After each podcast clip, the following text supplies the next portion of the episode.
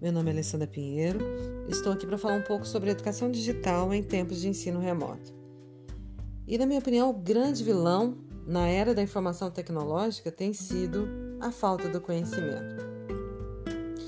E diante das realidades vivenciadas nas práticas é, educativas, observa-se três tipos de perfis, ou seja, os que têm acesso aos recursos tecnológicos e sabem utilizá-los a favor das construções de seus conhecimentos, os que têm acesso a todos os tipos de recursos tecnológicos, mas não sabem utilizá-los ou não gostam de utilizá-los, preferem utilizá-los somente para diversões e distrações, e os que não têm acesso a nenhum tipo de recurso tecnológico. Então, esses dois últimos perfis sofrem muito com a falta do conhecimento.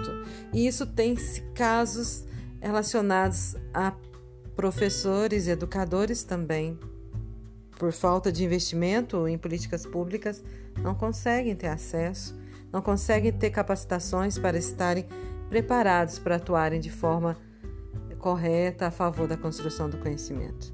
E conforme diz Manuel Castells, não possuem a capacidade tecnológica para processar as informações e gerar o conhecimento para que sejam autônomos e utilizem os aprendizados em sociedade, pode prejudicar as práticas tanto de alunos como de educadores.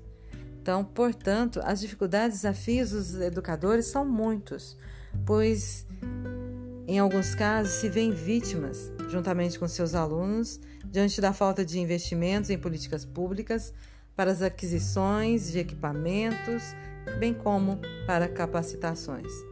Porém, em muitos dos casos, como heróis diante de seus chamados e propósitos em levar o conhecimento e as transformações de vidas a todos os alunos, muitos educadores buscam capacitações e recursos em todos os lugares possíveis para promover a inclusão digital e assumem os seus papéis de protagonistas a favor da educação.